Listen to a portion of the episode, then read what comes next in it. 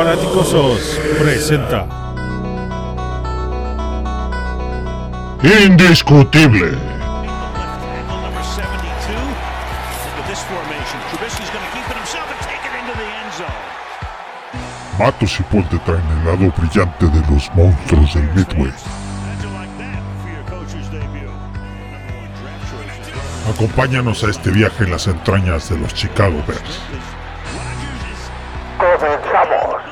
Muy buenas noches, queridos fanaticosos.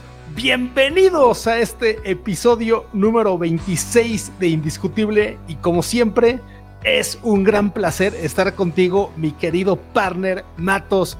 ¿Cómo estás? Hola Paul, pues muy buenas noches, buenas noches fanáticosos, contento, feliz como siempre de compartir con ustedes nuestra pasión y platicar sobre todo de un equipo enrachado que la verdad es que para propios extraños nos ha dado el desconocimiento total. ¿Quién es- ¿De quién es este equipo Paul? Nadie sabe. Exacto. Estamos 500, 7 ganados, 7 perdidos y hemos vivido en realidad tres equipos en esta temporada. El primer equipo, los primeros 6 partidos en los que ganamos 5 partidos y perdimos uno, y era un equipo que jugaba mal, pero ganaba. Y jugaba mal a la ofensa, más o menos bien a la defensa, con mucha suerte. Sin embargo, se decía, es mejor aprender de las victorias que aprender de las derrotas y la flecha apuntaba hacia arriba con este 5-1, ¿no? donde había expertos nacionales que decían este equipo no puede ser que esté ahí y tenían razón. Segundo equipo de esa temporada, los siguientes cinco partidos, cuatro o cinco partidos donde jugaban muy mal, bien a la defensa, mal en general, pésimo obviamente a la ofensa y, la flecha apuntaba hacia abajo. Y, algo cabe mencionar, eh, eh, este primer equipo que, que hablamos era mitad Mitch y mitad Falls. Poco a poco el equipo se fue desalmando, vamos a llamarlo así. Este segundo equipo que jugaba muy mal fue 100% con Fouls. Y luego vienen los últimos cuatro partidos que se ha jugado bastante bien a la ofensa, se ha jugado más o menos a la defensa, algunos partidos muy mal, como por ejemplo el de los Packers, y este último, los Vikings, definitivamente es preocupante también, ¿no? Igual el partido de los Lions, donde al final también se, el, equipo se rompió a la defensa. ¿no? Van dos ganados, dos perdidos, pero la flecha apunta hacia arriba. Mitch, no cabe duda, le ha regresado el alma al equipo y tanto la línea ofensiva como David Montgomery han agarrado segunda vida en estos últimos cuatro partidos. ¿Qué, qué- qué te, cómo, cómo ves esta, identidad que ahorita lo está llamando Nagy? ¿Tú, tú crees que esto eh, es simplemente un flamazo de estos últimos partidos? ¿O crees que esto, por ejemplo, se mantenga los siguientes dos partidos y en todo caso que decidan mantener a Pace, Nagy y Mitch, a toda la banda para 2021, ¿tú crees que esto podría ser sustentable? Pues ojalá, Paul, al final no nos queda más que en tratar de entender qué es lo que está sucediendo con esta ofensiva. Creo honestamente que, que la mano de Bill Lazor, tanto que lo criticamos, tanto que esperábamos de él, y después nos, nos decepcionó sus primeros dos juegos. Y después ahorita pues es complicado y prácticamente imposible no aceptar que su mano ha tenido que ver mucho con este resurgimiento o surgimiento, porque honestamente yo no recuerdo que en era Nagy hubiéramos tenido esta ofensiva tan equilibrada, tan bien llevada, que de la mano, tres factores, los tres factores que comentaste ahorita, son realmente interesantes para analizar y no, no es posible no emocionarse, más allá de que hablemos o no hablemos de playoffs, que en lo particular me gustaría no hacerlo aún, pero, pero sí las mejoras en esta ofensiva han sido evidentes, creo que van de la mano junto con, con el desfonde de nuestra defensiva, que sí ha tenido muy malas actuaciones, Paul, pero sí, in, innegable y, e inevitable no darle la, el oficio de la duda, por lo menos a Leisor, porque creo que es su mano la que está dictando este ajuste, porque al final te voy a decir, o sea, lo, dijimos hace algunas semanas en Indiscutible, era necesario hacer una, una reestructura de esta línea ofensiva y lo hicieron, quizás no como lo platicamos tú y yo, pero hicieron esta reestructura, pero nadie, yo en mis sueños más guajiros, Paul, imaginé que la diferencia sería tal. Así es, y, tiene muchas capas esta diferencia, ¿no? Tiene primero la línea ofensiva, el coreback, eh, y luego skill position, ¿no? Increíblemente, Kemet, por ejemplo, jugó todos, todos los snaps de este partido. Igual David Montgomery jugó el, prácticamente el 90% de los snaps. O sea, realmente ha habido un cambio enorme.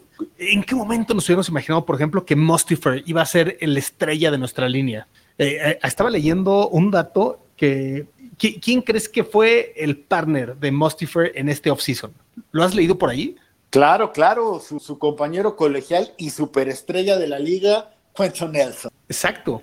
Él, era el que era la vara que tenía Mustifer en este offseason. Yo, yo la verdad eh, pensaba que Vars tenía oportunidades. Mustifer como que siempre era como todavía el, el, que estaba todavía abajo de Vars, ¿no? Aunque obviamente Mustifer era centro y Vars estaba más enfilado hacia, hacia guardia, como que se hablaba que el siguiente que realmente podía tener una oportunidad era Vars. Oye, Mustifer es increíble cómo jugó ayer, ¿no? Estamos grabando el lunes, seguramente se publicará este episodio mañana martes, pero es increíble cómo jugó Mustifer. ¿Tú, quién, quién consideras, y hablando de, este, de estas capas, o sea, eh, nos vamos a meter un poquito más de detalle a Lazor, vamos a hablar de Mitch, eh, evidentemente, ¿no? Ahora, empezando por la línea ofensiva, ¿quién crees que, o quién consideras que es el que ha hecho que esta actitud de la línea cambie? ¿Tú crees que es Mustifer o, o Whitehair o alguien más? Yo creo que es Mitch. Y, por ahí nos van a criticar, pero, escúchame, creo que tiene. Mitch, no tanto por su juego, que es innegable, innegable, porque su juego ha mejorado muy, mucho, ¿no? Creo que por sus características, Mitch ha sido el motor de esta transformación. Y te platico, durante el juego de ayer, más, o sea, más del 40% de los snaps, Mitch activaba la jugada e iniciaba un recorrido para uno de los lados. Es decir, no necesitaba tu línea generar o proteger un, bolsillo de lanzador, ¿sabes? ¿Por qué? Porque Mitch recibe el balón y ya estaba yéndose por una resbalada por otro lado. ¿Qué sucede? De entrada, de entrada, eliminas a la mitad de la línea contraria cuando haces este tipo de jugadas. Luego también, cuando haces este tipo de jugadas, limitas, limitas las cargas del equipo contrario. Sabemos que Mike Zimmer, por ejemplo, es muy dado a hacer las cargas con sus profundos. Aquí lo intentaron cuatro veces, Paul, y ninguna le salió.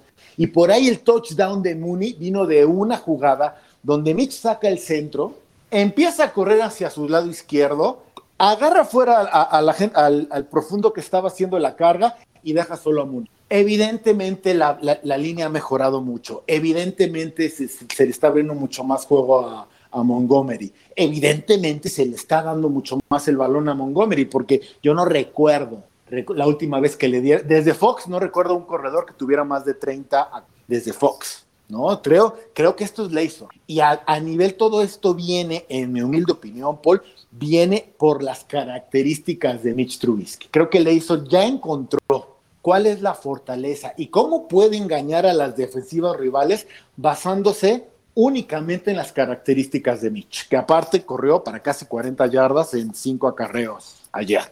Por ahí. Sí, eh, corrió, corrió bien. Corrió bien, al final el juego. Yo, yo, creo que tiene razón, pero te, voy a decir algo. El gran problema que tenía la línea ofensiva antes de que llegara Mitch era el juego terrestre. Y, hablabas, por ejemplo, de partir el, el, campo a la mitad, de hacer estos rolados, etcétera. Ahora, también en el juego terrestre, o sea, hasta cuando los vikingos sabían que David Montgomery iba a correr, aún así se abrían ciertos huecos. este, yo, y ahí es 100% la línea. Este, si yo tuviera que rankear ahorita a los cinco jugadores, pondría en primer lugar a Boston. Lo veo ahorita como el mejor liniero ofensivo, increíblemente. En segundo lugar, yo pondría a Whitehair, en tercero a Bars, en cuarto y Fedi y en quinto Leno y, o el cuarto y el quinto los puede reversar, ¿no? O sea, realmente yo creo que ambos jugaron bastante bien ayer, ¿no? Este, sin embargo, Ifedi tiene mucho más poder eh, en, en, juego terrestre. Este, ¿tú, ¿Tú concuerdas con eso o, o sí pondrías a Whitehair como, como el número uno? Mira, creo que bueno, es que creo que Whitehair también ha jugado muy. La parte de Mustifer, y por lo cual concuerdo como número uno contigo, es porque nadie esperaba eso de, de, San Mustifer. Nadie. Y mal que bien, sabíamos que Whitehair, más allá de, interpretaciones, pues es uno de nuestros mejores lineros, ¿no? Entonces, el que Mustifer sea esta sorpresa, el que te permita tener a alguien del calibre de White como guardia, que es su posición natural, es una gran ganancia. Y créeme que concuerdo contigo, esperábamos mucho más de Bars porque se le hizo como que más ruidito en su momento a Bars, pero qué grata sorpresa, otra joya, otra joya que Pace se encuentra y, ojalá, ojalá esto no sea, no sea un error o no sea pasajero y ojalá Mustifer se quede muchos años a cubrir ese hueco, porque aparte fue un undrafted. Entonces, totalmente de acuerdo, número uno. Y de Leno, te lo juro, al final no es que haya mejorado mucho su juego, lo que pasa es que el play calling ya le está ayudando también a esta línea. Sí han elevado el juego y no quiero decir que estés mal. Lo que yo digo es, sí han abierto más huecos a Montgomery, pero la verdad es que ya estamos metiendo las manos y el play calling ya está apoyando esta línea que sí ha mejorado su juego, pero que también está recibiendo más apoyo. De... Al final es, es todo para mí, todo va junto con pegado. Desde esta línea hasta Montgomery, hasta Mitch, y de repente te encuentras con que tu receptor número uno, que era Allen Robinson, ya no tiene la carga de esta ofensiva. Y cuando aparece, lo hace de una manera muy especial. Por ahí va la cuestión de que llevemos tres partidos con más de 30 puntos ha sido increíble esta racha, ¿no? No cabe duda que no nos imaginamos después del último partido de Fouls que, se le pudiera dar la vuelta así, ¿no? Pero el partido de Packers, donde efectivamente la, ofensa no jugó bien, ahora la defensiva no le dio oportunidades a la ofensa, ¿no? Aunque la ofensiva hubiera jugado el mejor partido de la temporada, no, no hubiera llegado a ningún lado, ¿no? Luego tiene un buen desempeño contra Lions, eh, obviamente destroza a los Texans al punto de que la segunda mitad este, realmente la, pasaron tranquilo, ¿no? Y, este partido contra los Vikings, que, que, la verdad, ambos equipos jugaron muy bien. O sea, eh, yo, yo escuchaba por ahí a, un experto de los vikingos que dijo, a ver, jugaron bien los vikingos. O sea, ¿qué, les puedo decir? O sea, tenemos que darle un aplauso a, a Mitch y a los Bears por haber ganado, porque no fue un partido de estos feos que se ganó de último momento por suerte, ¿no? Fue un partido que se dominó desde el inicio y se jugó muy bien a la ofensiva con, con, eh, con estas paradas estratégicas de cuarta y uno, ¿no? No, mira, tenías enfrente a Dalvin Cook, uno de los mejores corredores de la liga, que tuvo un gran partido y sin embargo no fue el mejor corredor del estadio. Eso te dice mucho. Increíble. Creo, creo, creo que es difícil y, tratamos o trato por lo menos de, tomarlo con mesura.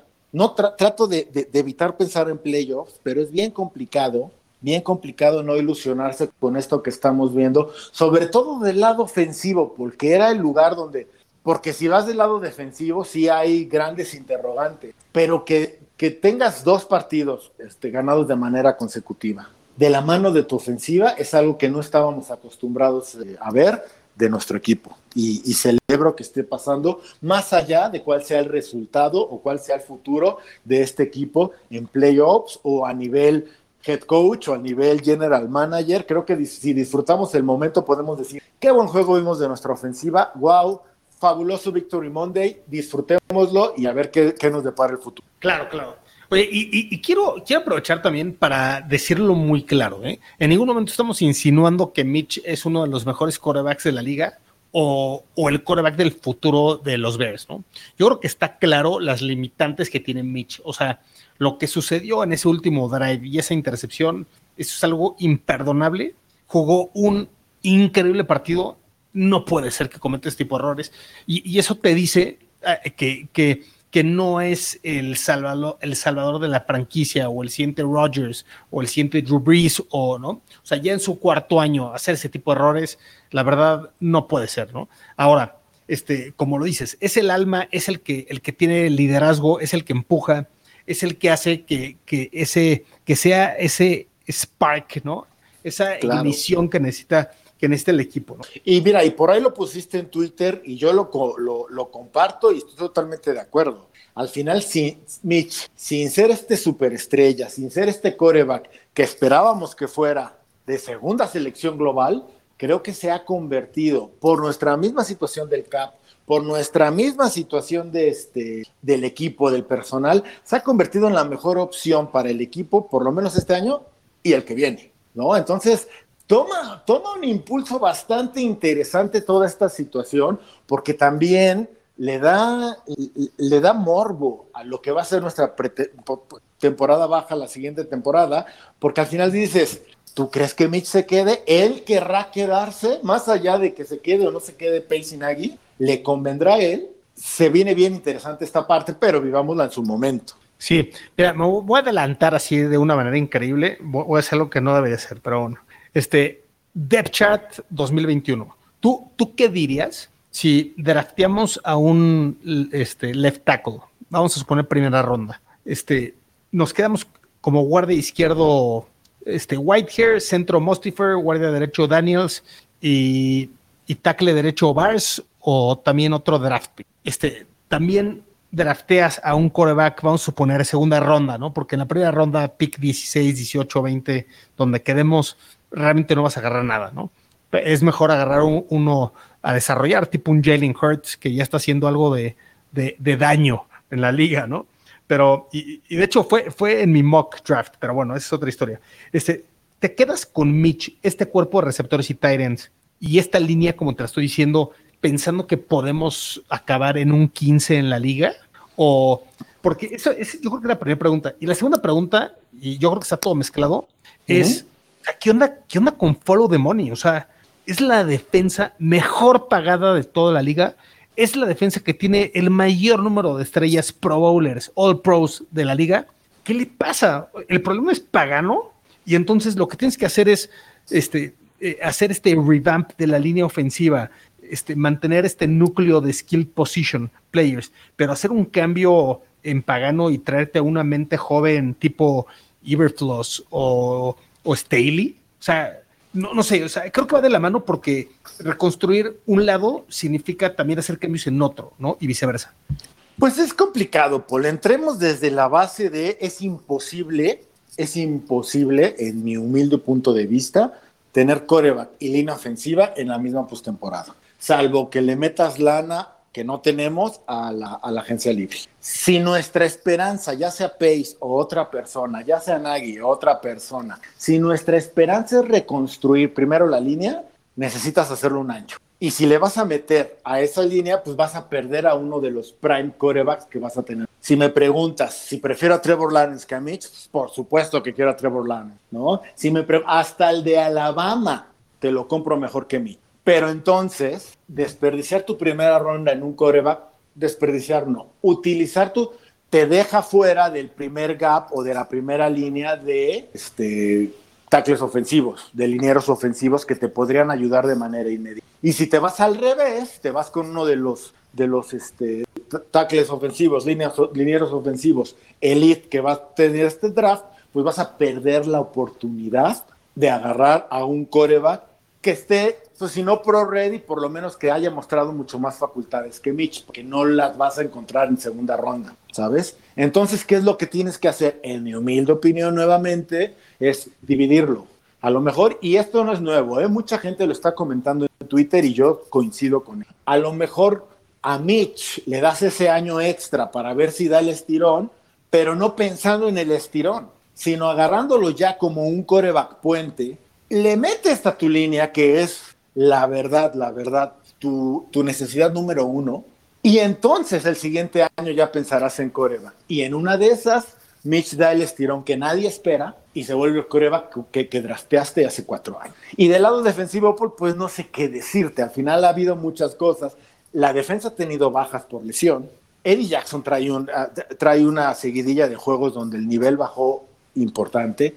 Robert Quinn ha decepcionado, aunque tuvo por ahí un, un saque el, día de ayer, ¿no? Creo también que Goldman se sigue extrañando muchísimo. Yo creo que lo fácil es decir fue pagano y buscar con este mismo grupo alguien, alguien que pueda sacarle más jugo. Big Fan este, puede, puede, puede regresar, ¿eh? porque no hay, no está fuera de la realidad pensar que, que John Elway le vaya a dar las gracias. Entonces, creo que, creo que las piezas están interesantes y con mucho morbo nos espera una temporada baja bastante interesante. Sí, va a estar bien interesante. Y acabas de tocar un punto súper importante, ¿no? Si, si Fangio regresa, Eh, esta defensiva élite puede regresar. Y, yo estoy de acuerdo contigo. Yo sí creo que van a despedir a Fangio. O sea, el güey no es una persona paciente y los resultados que ha tenido Fangio en dos, en dos temporadas han sido desastrosos. Y no, no puede tener ni una ofensiva competente y francamente ni la defensiva tampoco. Eh, eh, se, ve, se ve interesante esto que planteas. Pues sí, y, del lado ofensivo yo concuerdo 100%. Ahorita no es momento de pensar en poner todos tus recursos en coreback porque necesitas reforzar esa línea ofensiva. Esa, línea ofensiva ha ido de ok en 2018 a mala en 2019 a fatal eh, la mayor parte de 2020 y está siendo rescatada por Mostifer y por, y por Bars. Y, la verdad, si nos regresamos al capítulo eh, donde discutimos justamente el pasado, ¿no? discutimos si si Nagy debería seguir. Y, mi comentario es, en mi perspectiva, hace dos semanas por lo menos no se merecía seguir, no se merecía seguir, simplemente porque es un cuate increíblemente necio. O sea, no puede ser que sigas viendo a Coward ahí fracasar de la manera que fracasaba y ni siquiera intentar a Mostifer o a Bars. Se, los dijimos hace dos capítulos, hace cuatro capítulos, hace cinco, seis. Ya, llevamos varios capítulos diciendo, a ver, Nagy, intenta algo diferente. No te está funcionando Coward. O sea, por favor, sácalo de ahí. Y Fedi de guardia de derecho no te está funcionando. Sácalo de ahí. Haz cambios. ¿no? O sea, creo que eh, justamente eh, el, peor error de Nagy, eh, y me voy a cambiar un poquito la plática, pero el peor error de Nagy fue no, no hacer ajustes a tiempo. Creo que es totalmente justo lo que dijimos hace dos semanas, que la peor debilidad de Nagy ha sido, ha, sido no saber hacer ajustes. Y, pues bueno, tal vez ahorita dijo, a ver, Laser, échame la mano, haz tú los ajustes, haz los cambios, ¿no? Y, esto está funcionando. Entonces, eh, vamos a ver, vamos a ver qué sucede en estos, obviamente, a dos partidos, vamos a ver qué sucede en el off-season, ya habrá tiempo para discutir esto, ¿no? pero yo creo que eh, tocas puntos bien interesantes en esto que acabas de decir, Mima. Es que mira, al final, cuando estás muy metido y muy involucrado en cierto proyecto, no ves el big picture, no ves la, la, fotografía. Con... Creo que eso es lo que le estaba pasando a Nagy. Creo honestamente que está haciendo méritos para salvar la chamba. Algunos fanáticos no van a estar de acuerdo, pero, pero sabíamos, sabíamos, o sea, si Nagy gana los dos próximos partidos ahorita vamos a platicar de, lo, de las implicaciones de playoffs y lo que necesitamos que suceda. Pierde Arizona 1, pasamos a playoffs. ¿Lo corres, Paul? Yo no, o sea, yo, yo, yo definitivamente no. Y, y, simplemente porque también eh, el, no es el momento para hacerlo, ¿no? O sea, vamos a ver el, el, paquete completo, ¿no? Venga. Eh, no, no, no, no, a ver, ¿se merece irse por decisiones que ha tomado? Yo creo que sí. De la misma manera, no ha perdido el vestidor. Y también eh, un poco lo que hablábamos de Mitch en el off-season, ¿no? Tiene destellos de gran head coach y simplemente no puede, no puede lograr ser consistente. Lo hemos hablado aquí. Tal vez Nagy, una vez que lo corramos, cuando tenga la segunda oportunidad, va a ser un excelente head coach. Bueno, en una de esas, tal vez le das la oportunidad 2021 y tal vez esa es la oportunidad que él necesitaba para ser el gran head coach. Creo que este año le ha enseñado la definición de humildad de una manera increíble, justamente el haber vivido estos tres equipos que hablábamos al inicio. No, no, sé. Yo te voy a decir una cosa, yo concuerdo contigo en el sentido de nadie se debe ir, honestamente se debe ir, pero hay circunstancias que lo veo bien complicado, ¿no? Se habla mucho, si Nagy consigue pasar a playoffs por segundo año en sus tres años de head coach, ¿sabes? Si consigue, ya le diste la excusa a los McCaskey para dejarlos, porque aparte les gusta ser muy, este, muy conservadores en ese. Ahora, la, la, liga o las, las, voces entre la liga te dice que los McCaskey no quieren correr a Pace. Pace es como de la familia y tiene toda la... Pero ¿qué vas a hacer si corres a Nagy y dejas a Pace por un año más? Vas a contratar a un nuevo head coach y le vas a decir, tienes un año para dar resultados con lo que traemos. Eso no es funcional y sería peor management del que toda la, vida le han criticado a los Entonces creo que todo está apuntando, más allá de que sea justo o no, que sea merecido o no, Todo está apuntando para que veas al binomio Pace y Nagy regresar un año más. Sí, pasamos a playoffs, porque si perdemos, imagínate la, que no quiero echarnos al, pero imagínate la humillación, la humillación que Jaguares nos gane en la 100. ¿no? Tienen que pasar muchas cosas, aún no tiene chamba segura, pero digo, si seguimos, digo, si le pudimos meter 30 puntos a, a Minnesota, que no lo hagamos con Jaguares, Paul, hay, hay, hay, circunstancias y yo ya no sé qué vaya a pasar. Yo ya no sé qué vaya a pasar. 40 a 3, de una vez te lo digo. Ese partido va a acabar 40. o sea, es, es que así, y la circunstancia de Jaguares te lo firman, ¿eh? si por ellos sí, fuera, no se no, a, ver, a jugar. De, de, después del regalito que le acaba de dar los Jets a los Jaguars, que se llama Mr. Trevor Lawrence, ¿no? Este, yo creo que los Jaguars no van a ser tan estúpidos como, sí, como para no aceptar ese regalo, ¿no? No, y es que aparte te voy a decir una cosa. Necesitamos ganar dos juegos y que Arizona pierda uno. Estás conmigo. ¿No? Sí, de, de, hecho es el siguiente segmento. Vamos a, a empezar de una vez de lleno. Queremos platicarles cuáles son los escenarios que necesitan suceder para llegar a la postemporada. Entonces, adelante, mi madre. Adelante, tú, Paul, explícales, por favor, y ahorita le, te digo mi punto, mi idea. Ok, estamos con siete ganados, siete perdidos, y estamos en octavo lugar de la NFC. En séptimo lugar está los, los Arizona Cardinals con ocho ganados, seis perdidos. Ahora, nosotros tendríamos el tiebreaker sobre los, los Cardinals por dos razones. Número uno, por los rivales en común y dos, por el récord de la NFC, que, que, en nuestro caso es de seis ganados, cinco perdidos, y, y en el caso de ellos, perdiendo un partido, quedaría eh, seis ganados, seis perdidos, y nosotros quedaríamos 7-5 ganando el siguiente, por ejemplo. La, la otra posibilidad es que ganemos los dos partidos y Tampa Bay pierda los dos partidos, ¿no? Entonces, recapitulando, estamos 7-7, si, si ganamos los siguientes dos partidos, tiene que suceder una de ambas cosas, que Arizona pierda uno o que los Buccaneers pierdan los dos partidos. La otra opción es nosotros ganar uno y perder uno y que Arizona pierda los dos y también pasaremos a playoffs, ¿no? Eh, se, se, ve, las posibilidades están ahí, las posibilidades están ahí. La verdad es que eh, ahorita está claro que lo más probable es que sea Arizona o, o Bears y Arizona tiene dos partidos bien complicados, ambos divisionales. El siguiente en la casa de los 49 y luego contra los Rams, que van a ser dos partidos bien difíciles que ambos van a estar jugando por algo, ¿no? Claro, se pone, te digo, más allá de que es mediocre o no es mediocre, porque sí, coincido con mucha gente que lo ha puesto. ¿Qué mediocre pasar así a playoffs? Sí, concuerdo. Pero qué bonito pasar a playoffs. No, o sea, al final, mediocre o no, ¿no? Prefiero mil veces estar viendo a nuestro equipo en enero y en una de esas esperar el milagro o no, por lo menos es disfrutar a nuestro equipo una vez más, un partido más. Y todo se está acomodando. Primero, los, primero vamos contra los Jaguares, un, equipo que ha ganado un juego, que no es de su mayor interés ganar este juego, porque en cierta manera y de manera vedada, pues quiere tanquear por lo que parece ser un talento generacional que está al alcance de su. Ese es tu primer partido.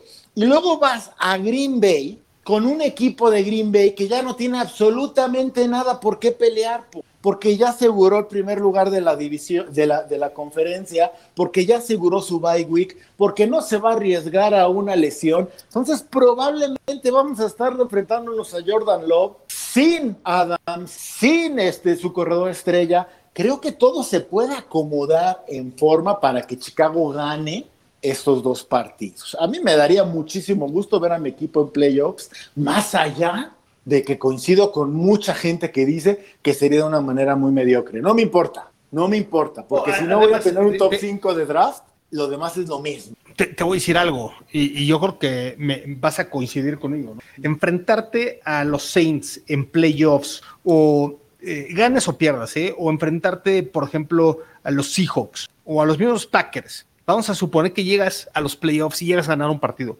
Imagínate que tus dos partidos sea uno contra Saints y otro contra Packers. Aunque, aunque pierdas el primero o aunque ganes uno y pierdas uno, la verdad es que te da una calidad de evaluación de los jugadores enorme, ¿no? A ver, ¿cómo? O sea, es bien diferente ver a un jugador en los playoffs y ver, o sea, ¿cómo vas a evaluar a Sam Mostifer tal vez contra los Texans o contra los Lions o hasta ahorita contra los Vikings, que sus principales jugadores están lastimados, ¿no? O sea, realmente no, no tienes una calidad de evaluación tan, tan grande como para decir, Sam Mostifer es mi siguiente centro y, ya, ya estoy pensando en darle un contrato de los siguientes cinco años, ¿no?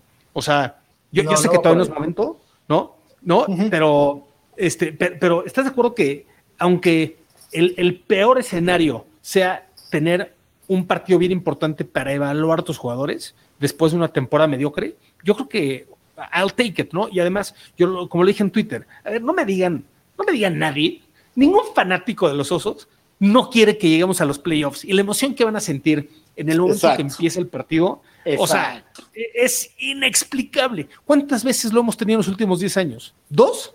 ¿2010? ¿2018? ¿2013?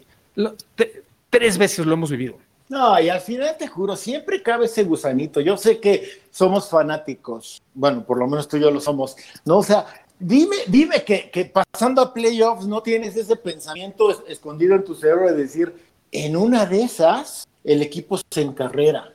¿Qué pasaría, te voy a decir, qué pasaría si esta, porque sí, ya sé que los rivales no han sido los mejores de la liga, bla, bla, bla, bla, sí, lo sabemos, pero ¿qué pasa si esta ofensiva mantiene nivel y la defensiva recupera el nivel que mostró durante la temporada, el altísimo nivel con el que estábamos jugando los primeros cinco juegos? Dime que, no, dime que no tendríamos alguna oportunidad de pelear algo. Es un sueño guajiro, quizás, pero de eso vivimos los fanáticos, ¿no? Entonces creo, creo honestamente que más allá de que no vamos a tener un pick top 10, si no tenemos el top el, pick top 10, ya no importa lo del, ¿sabes? O sea, vamos a tener eso. Pero ver a nuestro equipo pelear, que agarren, vamos, para, para mí, para mí, ¿dónde te firmo? ¿Dónde te firmo? Porque creo honestamente que eso es como los equipos se van preparando. Y lo estás viendo, porque ahorita, ¿quién es el equipo que está llamado a ser dinastía los próximos 10 años? Kansas City. ¿Cuántos jugadores de la, su plantilla actual no sufrieron humillantes eliminaciones en playoffs? más del 60% pues, de su plantilla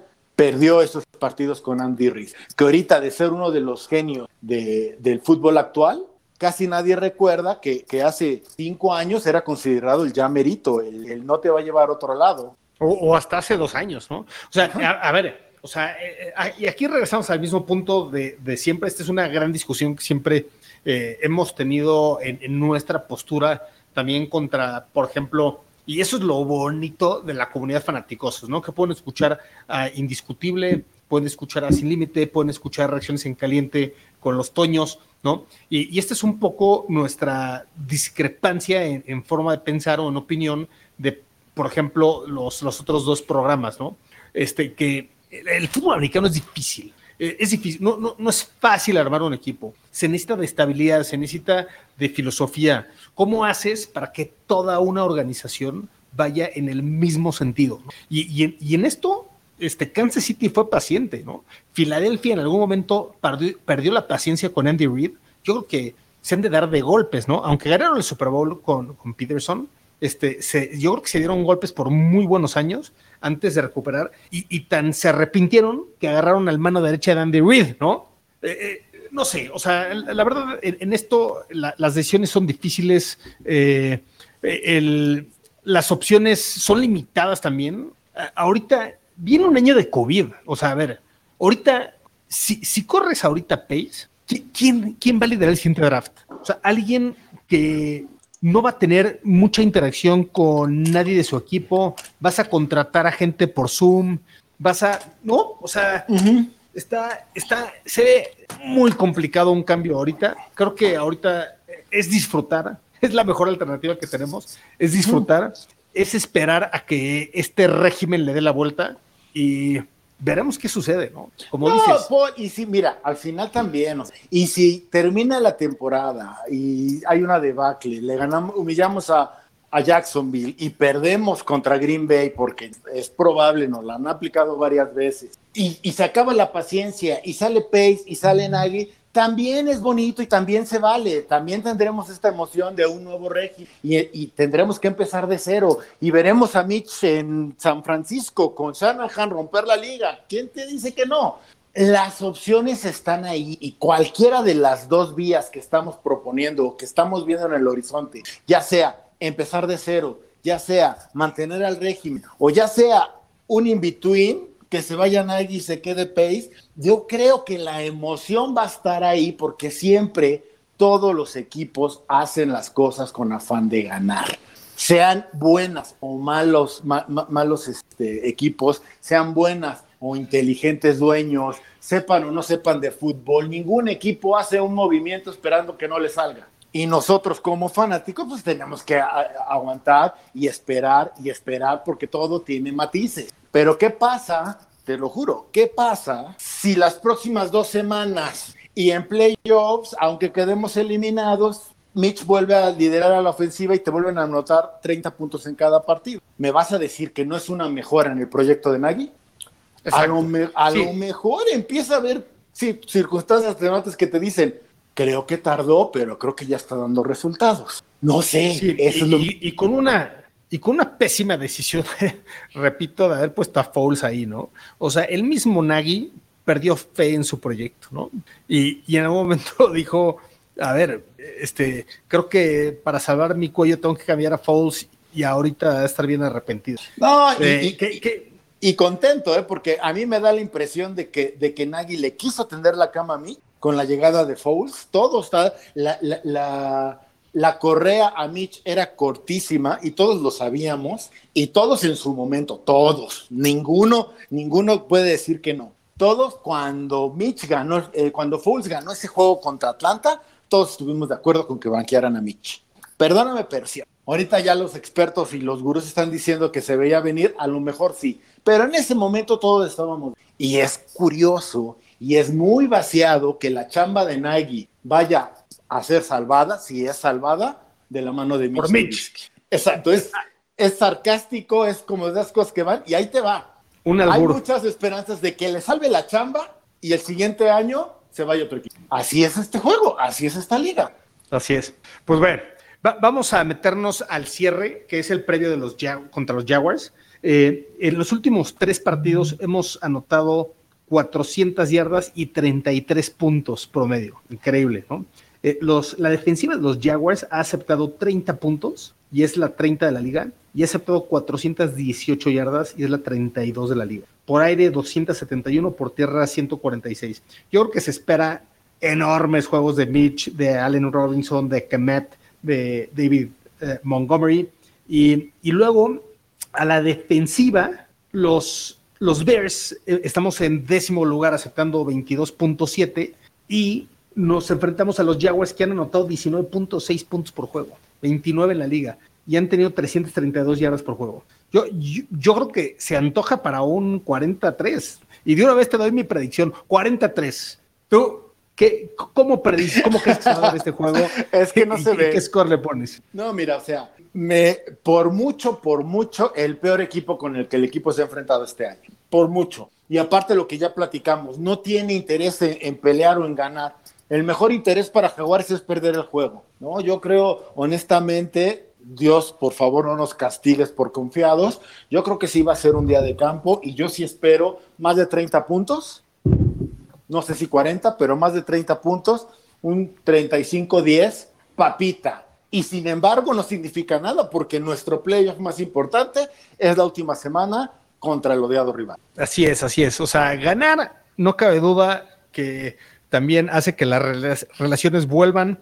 ahorita Mitch se ve desencantado con Agui, se ve retador, se ve enojado, ¿no? A, la vez tomó una actitud extraordinaria de aprender todo lo que podía aprender eh, mientras estuvo en la banca, ¿no?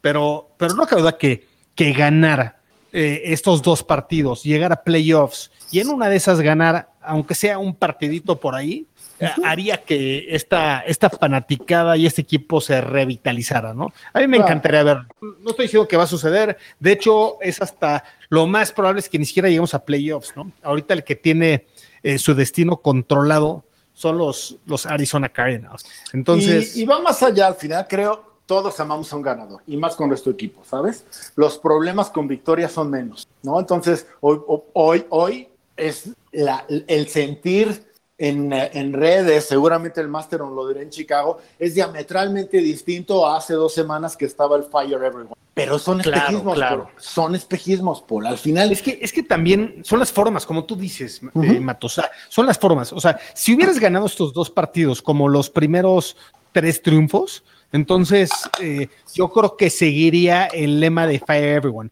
El tema es que el equipo se ha visto tan bien, por lo menos a la ofensiva, que, que- que dicen, a ver, híjole, igual ya estábamos mal, ¿no? O sea, Claro, y, y ojo, porque se ha visto muy bien, muy bien contra equipos de media tabla para abajo, digámoslo como es. Tampoco ha sido como que la gran competencia. Pero no importa, Paul, porque lo que nosotros vivíamos o veíamos en nuestro equipo no tenía nada que ver con el rival. Tenía que ver con una falta de funcionalidad de esta ofensiva que hoy por hoy no se ha visto. Se ha visto como que muy, muy, pero muy bien llevado. Se ven partidos planeados, se ve un compromiso real con, la, con, contra, con el juego terrestre, ¿no? Se ve un Mitch confiado a sus capacidades, lo hemos dicho, ¿no? Quien siga pensando que Mitch no, no, este, a- a- va a dar el estirón y se va a volver lo que pensábamos hace cuatro años, es un necio. Mitch no va a ser una estrella en esta liga, no lo va a ser. exacto. Punto O sea, final. Entendámoslo, no lo va a hacer. ¿Por qué seguimos torturándonos? Y sí es cierto, Pe- pero puede ser Watson son un- superiores. Pero, Pero hoy- puede ser el, el décimo mejor quarterback de la liga, ¿no? Exacto, y perdóname, con nuestro, nuestra forma de, de- de- de vivir la mística del equipo, que es mucho foco la defensa, pues a lo mejor no, ni allá llegó a 10 mil 10 mil yardas por aire, mi. Es el tercer. En un equipo que inició más de 100 años, tiene tres corebacks que han pasado las 10 mil yardas por ¿no? O sea, tampoco es difícil, tampoco estamos acostumbrados a los superestrellas. ¿Por qué queremos que Mitch lo sea? Ya sabemos que no lo va a hacer, pero a lo mejor lo que nos está dando es más que suficiente. Y eso considerando que han sido dos, una racha de juegos donde nuestra defensa está a la baja. Sí, por las lesiones, por bajo, de, por lo que tú quieras. Si nosotros levantamos a la defensiva como al nivel que sabemos que puede tener, y esta ofensiva baja un poquito si tú quieres, que no sean más de 30 partidos por juego, que se queden 27 por. Aún así tenemos mucho que pelear. Así es, así es. Yo, creo que se vienen unos días bien interesantes. Este partido contra los Jaguars se ve, como dices, todos los intereses están puestos para ganarlo. Luego se viene el partido contra los Packers y, y- y vamos a ver, ahorita el, el partido de San Francisco contra los Cardinals va a ser en sábado. O sea que vamos a llegar al partido el domingo 12 del día, con- ya sabiendo si el destino está en nuestras manos. ¿no? Vamos a ver cómo, cómo se da ese partido. En todo caso, que sí pierdan los Cardinals, vamos a ver cómo reacciona el equipo. Y, y luego también eh, esperar que ganen los Packers para que no tengan absolutamente nada que jugar Nada que en ese último partido, ¿no? Pero Este, más allá de eso, si más sí. allá de eso, más allá de estas implicaciones, más allá de esta combinación de resultados que necesitamos, disfrutemos a nuestro, disfrutemos a nuestro Sí. equipo.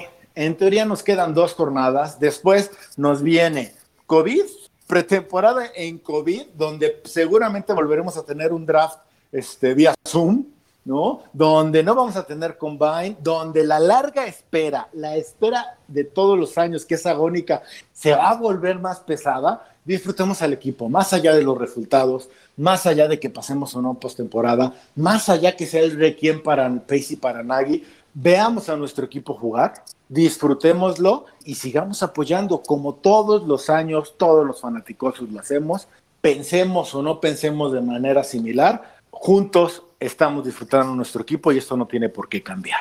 Exacto, exacto. Hay que disfrutar cada captura, cada eh, intercepción, fumble y más a la defensiva. Vamos a disfrutar cada touchdown.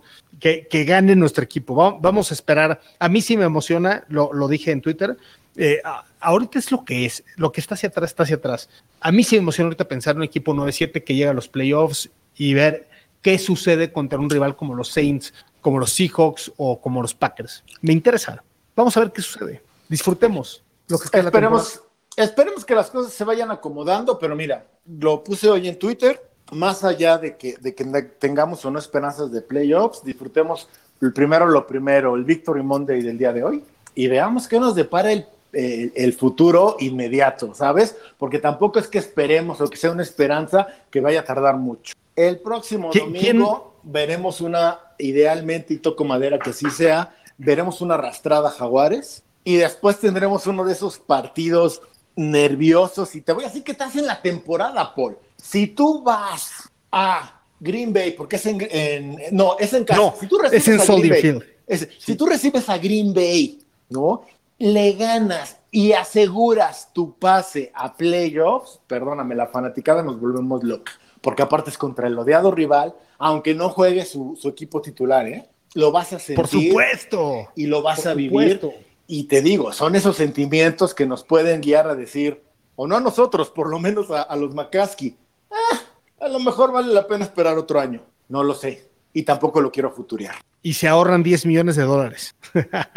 Además, ¿no? Pero veremos, veremos. Qué, qué, qué padre, qué padre, te voy a decir. Qué padre que nuestro equipo siga con esperanzas, más allá de todo el carrusel de emociones que ha sido esta temporada. Podría ser como los Raiders, podría ser como los, los, los Patriotas, como los Jets, como tantos equipos, Paul, que ya están pensando en la siguiente temporada. Y nosotros todavía estamos viendo esta combinación de resultados y esperando que la defensiva, que la defensiva levante y que la ofensiva mantenga. Y mal que bien, pues ya estamos en la, acabamos de vivir la jornada 15. ¿No? Sí, Entonces, o sea, lo que es un hecho es que vivimos las 17 jornadas, ¿no? Exacto. Si, di- si, si no nos prepara la vida una sorpresa el siguiente domingo, viviremos la emoción de las 17 jornadas. ¿Quién fue el ganador del Matos Award de esta semana? Pues se publica mañana, pero se los adelanto, homies. Evidentemente no hay más. David Montgomery. David Montgomery. No hay más. Es- mira, mira que, que, que, que busqué, busqué la manera de dárselo a alguien más, pero no hay manera. O sea, no, no. Perdería credibilidad del Matos Award si no reconozco la grandeza del juego que es David Montgomery. Oye, ¿y Mustifer?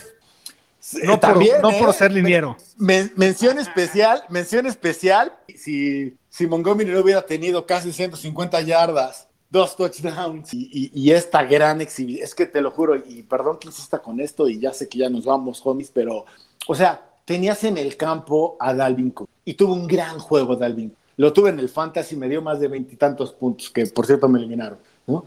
Más de, y no fue el mejor corredor del juego, no fue el mejor corredor que estaba en el estadio. Imposible no dárselo, pues. Yo, yo tengo a Montgomery en todos mis fantasies, en todos, literal, y, y me dio 29 puntos. Ah, está muy Wow. Yo te voy a decir, hice casi 175 puntos en el Fantasy en mi final. La perdí. Qué Pues triste. bueno. Qué triste. Sí, es fantasy. Eh, yo, yo creo que est- esta semana, esta semana estuvo complicadísima en fantasy. Fíjate, en, en uno de mis ligas, este, me tocó, me tocó contra alguien que tuvo 240 puntos. No, No, lo puedo creer. No, pues no, nada que hacer. Este, M- Murray, Cook, Jones, Beasley, Woods, Waller. El, el Waller tuvo 30 puntos. Fournette, dos touchdowns, 21 puntos. O sea, no, eso también tuvo suerte, ¿no? Pues así bueno. es el Fantasy, nada que hacer, hermano. Así es. Pues bueno, ¿qué más, Matos? ¿Te- qu- ¿Quieres comentar algo más o, o listo para irnos de aquí? Listísimo, ya no les quitamos más el tiempo. Muchas gracias por seguir escuchándonos y como siempre, Paul, nada más que agradecerles y recordarles que el amor por nuestros osos de Chicago es. Indiscutible. Abrazo, homies. Bear down.